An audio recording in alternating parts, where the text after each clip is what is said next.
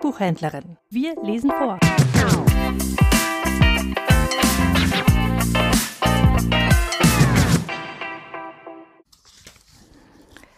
Adventskalender, Dienstag, 5. Dezember.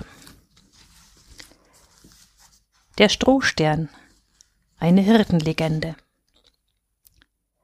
Als die Hirten auf den Feldern Bethlehems von der Geburt des Kindes gehört hatten, machten sie sich gleich auf den Weg, um es zu sehen. Auf dem Heimweg überlegten sie, was sie dem Kind bei ihrem nächsten Besuch schenken wollten.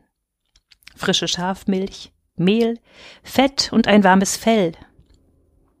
Nathanael, der kleinste Hirtenjunge, hatte nichts zum Verschenken.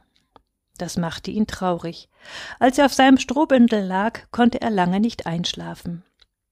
Immer musste er an das Kind im Stall denken. Von draußen leuchtete hell der Weihnachtsstern auf sein Lager und tauchte die einzelnen Strohhalme in sein warmes Licht. Da wusste Nathanael plötzlich, was er dem Kind schenken konnte. Ein Stern aus Stroh. Leise, um die anderen nicht zu wecken, stand er auf. Mit einem Messer schnitt er ein paar Halme zurecht und legte sie zu einem Stern zusammen. Mit einem Wollfaden band er die Halme zusammen. Am nächsten Tag, als die Hirten gemeinsam aufbrachen, trug Nathanael den kleinen Stern aus Stroh vorsichtig in seinen Händen. Er wartete, bis die anderen ihre Geschenke dem Kind in die Krippe gelegt hatten. Dann trat er zu dem Kind und hielt ihm mit zitternden Händen seinen Strohstern hin.